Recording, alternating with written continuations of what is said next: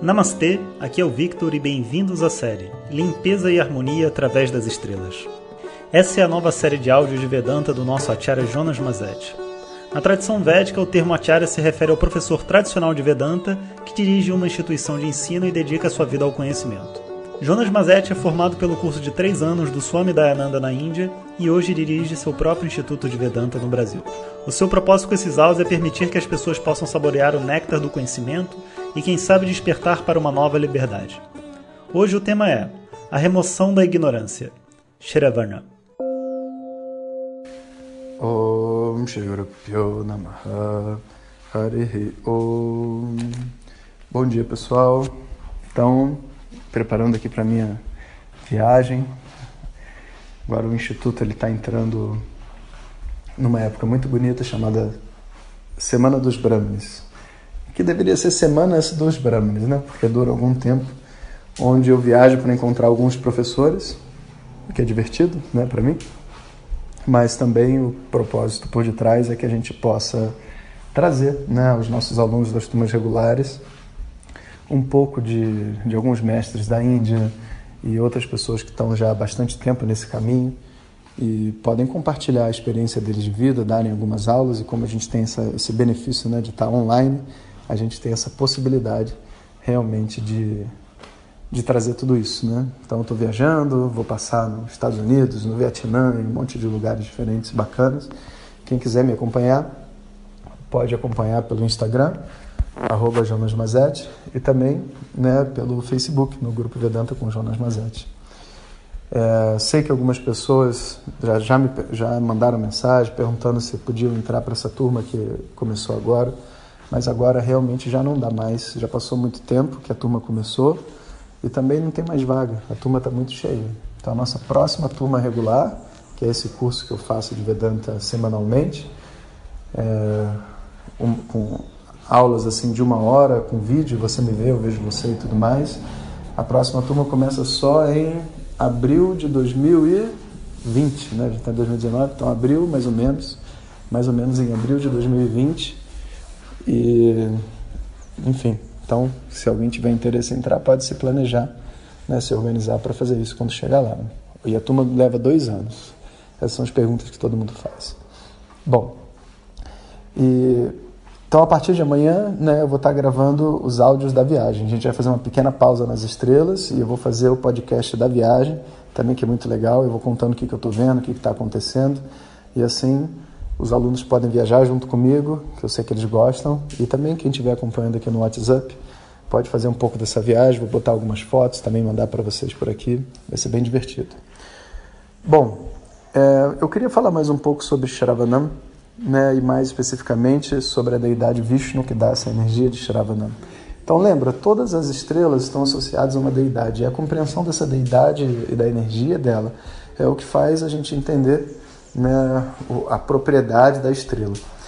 E quando a gente fala em Vishnu, Vishnu é o, vamos dizer assim, a deidade mais proeminente da tradição, né, equiparada a Shiva. Né, Vishnu e Shiva são essa dupla e ao contrário do que as pessoas ficam falando o tempo inteiro, sabe? Brahma cria, Vishnu mantém, Shiva destrói.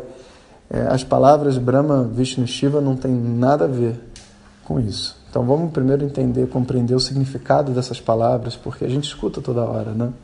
Então, Brahma, Brahma se pronuncia assim, né? Brahma, ele vem dessa raiz Br, que significa crescer, né, expandir. E Brahma é como se fosse o superlativo né, de Br, ou seja, o maior, sabe? Aquilo que, que é o maior de todos. Então, Brahma significa o maior. É um nome para Deus, né? o maior, aquilo que não tem nada maior dentro do universo. A segunda palavra, Vishnu, é, a definição dela etimológica né, vem dessa raiz Vish, e o significado é Vyapnot Sarvam Iti Vishnuhu estão ouvindo um carro da ré aqui, mas vamos lá. Vyapnoti Sarvamiti Vishnu. Aquilo que permeia todas as coisas é chamado de Vishnu. Shiva. Shiva vem dessa raiz sh, né, que faz sham, shanti, né, que a gente shanti, shanti que a gente escuta na aula de yoga. E Shiva, a, a etimologia da palavra é Um, Sham Karote Iti Shivaha. Aquilo que produz Sham, que produz auspiciosidade, felicidade, é chamado de Shiva. Então, etimologicamente, esse é o significado das palavras. Mas quando você vai ver então a energia dentro das histórias dessas deidades, é, é dentro desse contexto da energia que se fala de Brahma como o, criador, né? É, Vishnu mantenedor e Shiva o destruidor. E interessantemente, né, você vai ver assim que a primeira deidade que se estabelece é Vishnu, porque o conceito né, de criação dentro desse universo não é de que uma coisa surge do nada. Né? Então tudo que existe sempre existiu e se mantém existindo, seja na forma manifesta ou na forma não manifesta. Né? Como, por exemplo, quando você vai dormir, tudo está não manifesto. Quando você acorda, tudo se manifesta. Manifesto ou não manifesto, tudo existe. Então, dessa forma, isso é representado simbolicamente por Vishnu, que está deitado né, no oceano de leite. Imagina, um oceano de leite, né, que é, é o subconsciente de todo o universo. E ele está lá deitado no, na sua cama de cobra. Né? Então, Vishnu, sem fazer esforço nenhum, mantém e sustenta tudo que existe. Aí é dito, né, assim é, é, é mitológico né, a história. Do umbigo de Vishnu, você tem então, nasce uma lótus e dentro da lótus vem Brahma, o Criador. Mas sabe, quando a gente estabelece essas histórias, não é para dizer que, ah, então Brahma veio de Vishnu, Vishnu veio de Shiva. Não, não, não é por aí, sabe? É só para dar uma, uma noção para a gente de uma energia. E a partir dessa, desse surgimento, ele começa então, é, ele fica responsável pela criação do universo. Então, que diz que dos poros, de todos os poros do corpo, né, de Vishnu, de cada poro sai como se fosse uma, um ovinho de luz, que seriam os diferentes sistemas que existem dentro do universo, do espaço sideral. Né? Então, a luz como sendo esse símbolo. E quando ele vai começar a povoar o universo, o Brahma está povoando o universo, né? Ele, dali então é que vai aparecer Shiva, na hora de, fazer, de povoar o universo. E Shiva aparece né, num momento onde os primeiros filhos de Brahma não queriam, não sei se vocês lembram da história, já passou vários nakshats, eles, eles eram, eram sábios, eles não queriam nada. Então, é, Brahma fica tão irritado de que eles não estavam fazendo o que estava sendo pedido, que ele faz a forma de Rudra. Rudra é tipo a encarnação da raiva e da destruição. E pede para Rudra povoar o universo. E Rudra vai lá destruindo o universo, vai povoando o universo. Mas tem uma hora que, obviamente, essa energia iria destruir o próprio universo. Então, se dá uma bênção especial para Rudra e Rudra, acalmado, vira Shiva. Então, Shiva ele tem esse símbolo, sabe, de ser algo extremamente forte destruidor, mas que foi apaziguado, que está em paz. Tipo uma pessoa né, tranquila e calma com ela mesma. Então, nessa visão, a gente consegue ver né, qual que é a energia de cada uma dessas deidades dentro da história. Vishnu, então, é aquele que mantém e, e, e, vamos dizer assim, preside a criação, faz com que as coisas aconteçam do jeito que elas têm que acontecer. E, obviamente, é um símbolo, naturalmente, né, um símbolo de grande poder dentro da criação. Eu queria é, mostrar para vocês assim que bacana, né? De, nas histórias da tradição védica, em quantos lugares diferentes Vishnu aparece, né? Como uma encarnação dentro da história. Olha, olha que interessante. Primeiro ele aparece como Kumara, que, que eram assim pessoas que tinham votos de celibacia praticamente impossíveis de, de se sustentar. Depois ele aparece como Varaha. Varaha é o, o, o javali, né? do, da, das historinhas, né? Onde e, e, também foi aquele que me atacou na Índia, quebrou minha perna, né? Varaha. Narada. Narada do Sankatanashana Ganesha Stotra. Narada Vacha? Narada. Então, esse personagem que é o, até inclusive conhecido como, além de um erudito, né? Sabe tudo que tem no universo, o fofoqueiro. Né, que vai aparece para contar para as pessoas, para as deidades, o que está acontecendo em outro lugar. Narada sabe, vai lá. Aí você tem Naranarayana. Naranarayana é, seria a esposa do Dharma, também uma outra encarnação de Vishnu. Aí você tem Kapila. Kapila é como se fosse o cientista celestial, sabe? Conta a lenda que teve uma época que a ciência se perdeu por causa das guerras e tudo mais, os problemas que estavam tendo. Então Kapila aparece para ensinar todo mundo de novo. É... Temos também Dattatreya. Dattatreya que foi um grande professor né, dentro da tradição.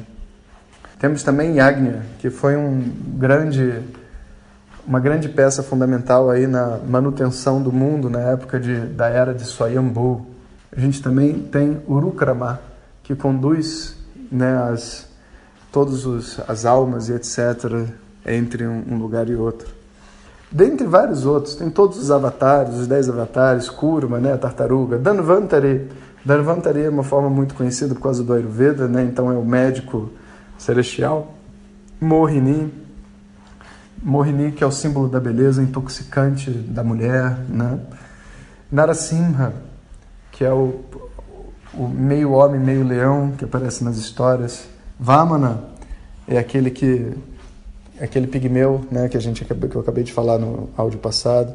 Parashurama, né, que foi o avatar que veio antes de Rama, depois Rama, depois Balarama, Krishna, Buda e até Kalki, né, que é dito como próximo avatar, também é visto como uma encarnação de Vishnu.